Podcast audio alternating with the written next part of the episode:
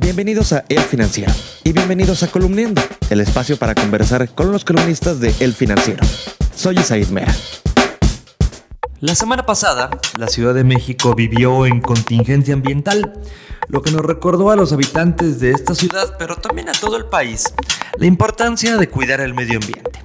Y si bien los ciudadanos tomamos o participamos en iniciativas para ello, surge la pregunta de si la iniciativa privada y en particular los bancos podrían ayudar un poco más. Para hablar de este tema, hoy nos acompaña Janet Leiva. Janet, pues cuéntanos, ¿es negocio cuidar el medio ambiente? Pues habría que verlo por dos vertientes. Por un lado, eh, sin duda hay proyectos muy interesantes que podrían ser financiados y ayudar en estos momentos de crisis ambiental a cuidar el entorno en que vivimos. Sin embargo, pareciera que no lo es. No lo es en el sentido de que eh, se obtienen recursos difícilmente para financiar proyectos de parte de instituciones financieras y los recursos que se obtienen por parte de emprendedores o de gente dedicada a cuidar el medio ambiente generalmente son de eh, pues algunos concursos o premios que hay habiendo ideas muy destacadas que muchas veces son financiadas precisamente por la familia. Oye, ¿tú qué sabes pues, de los bancos, que es tu expertise? ¿Están interesados en financiar proyectos verdes?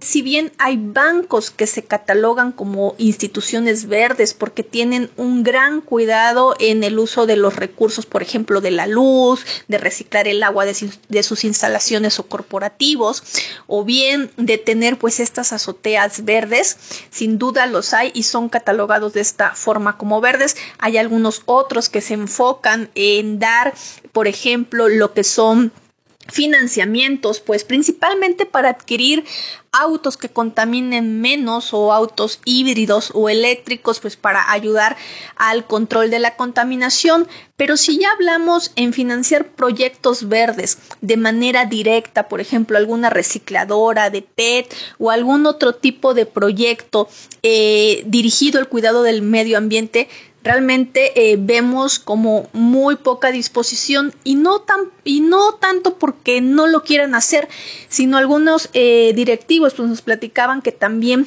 para dar este tipo de financiamiento se requiere especialistas en cuidado del medio ambiente que eh, les ayuden a medir los riesgos de financiar algún tipo de este proyecto.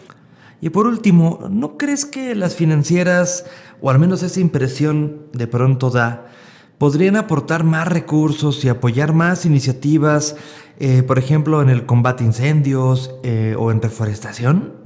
La aportación de recursos sin duda para ayudar al combate de, incendios o la reforestación o cuando hay huracanes para reconstrucción o sismo, pues lo hemos visto, no todas las eh, instituciones financieras en general del país se lanzan a ayudar y donan recursos, pero eh, hay una propuesta muy interesante que más allá de actuar después de lo sucedido, en este caso los incendios forestales, deberían apoyar más, sí, no solamente las instituciones financieras, sino eh, todos había un estudio en la columna Moneda en el Aire, lo menciono, en donde la aseguradora Zurich da algunos datos pues interesantes de que siempre obviamente es más barato eh, prevenir y actuar de manera anticipada antes de que ocurra el desastre y esto eh, pues puede ayudar a que se gasten menos recursos de forma ya cuando sucedió el desastre para evitar precisamente y prevenir que sucedan este tipo de acciones.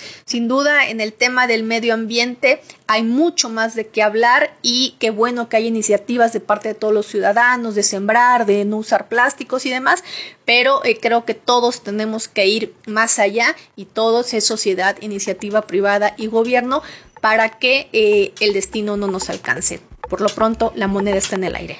La columna Moneda en el aire de Janet Leiva la puedes leer martes y jueves en las páginas de El Financiero y también en www.elfinanciero.com.mx. Soy Mera, me despido, pero nos escuchamos muy pronto.